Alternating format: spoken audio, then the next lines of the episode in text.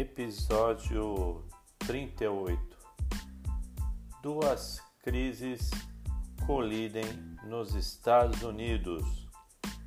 Suspeita-se que a incerteza do futuro é o combustível de tudo isso.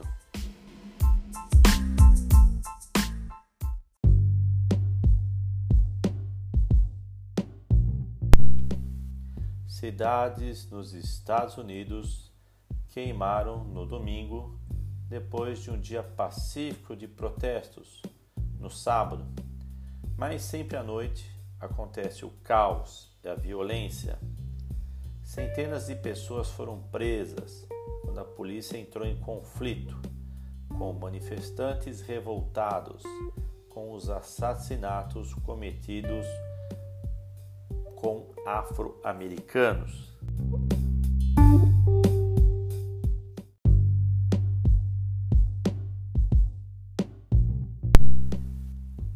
Que você está vendo na TV? Quase todo dia, não é mesmo? Vídeos mostrando policiais usando cacetetes.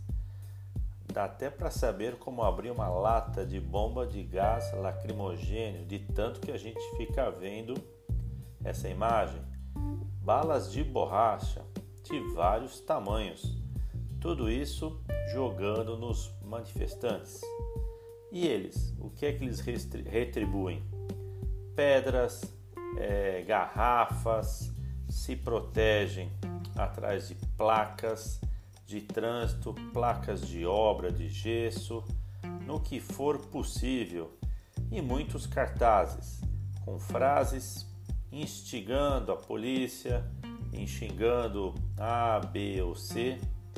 Parece que é um filme que se repetirá por mais vários dias.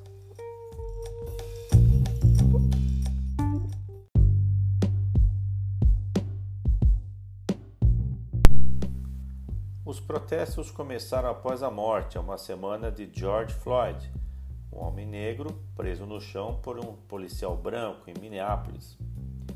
As emoções já estavam em alta devido aos números da pandemia de coronavírus os Estados Unidos têm a maior contagem de mortes do mundo, mais de 100 mil, e muitos desses jovens que estão aí pelas ruas perderam, perderam dezenas de milhões de empregos.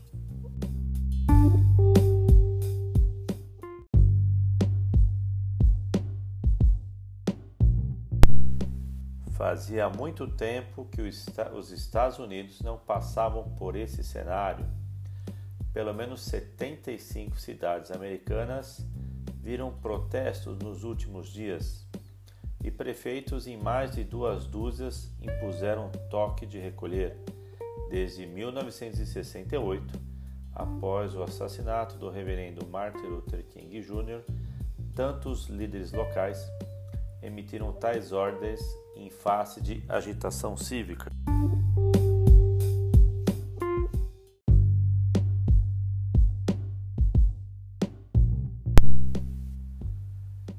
Se você estivesse internado e de repente até de coma durante alguns dias no hospital e agora saindo desse hospital e começando a acompanhar o noticiário da TV, parece que o mundo mudou. Os, noticiário, os noticiários eram de Covid, sempre mostrando números, crescendo o número de casos, número de óbitos, problemas com respiradouros, falta de leitos, e o caos estava indo por esse caminho.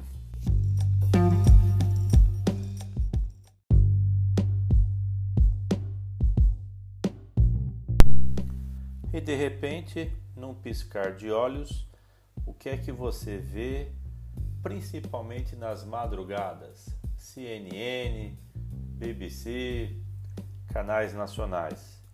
Manifestantes se organizando, já dá para imaginar o que vai acontecer. Amontoados de papéis que vão se incendiar.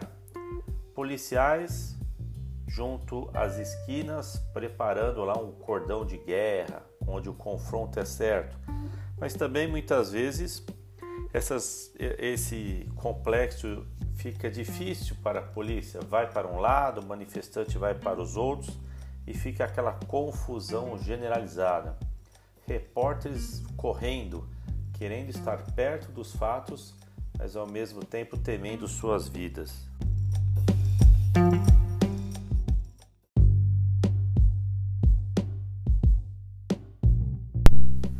Enquanto outros presidentes tentaram acalmar essa situação, o presidente Trump está provocando tensões e usa o Twitter como um meio de comunicação. Ameaçou até intervenção militar e disse que o grupo era é, de bagunça, não tinha muito sentido e muito fundamento, era uma organização terrorista.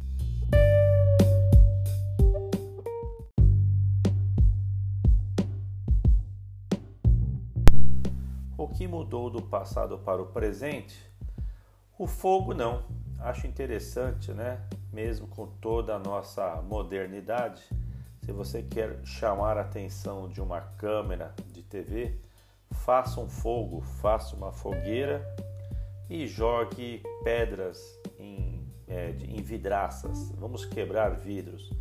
Mas o que mudou é que tudo isso hoje é em tempo real, pelas redes sociais os manifestantes, todos eles com os celulares de ambos os lados, polícia, manifestantes, as câmeras da TV.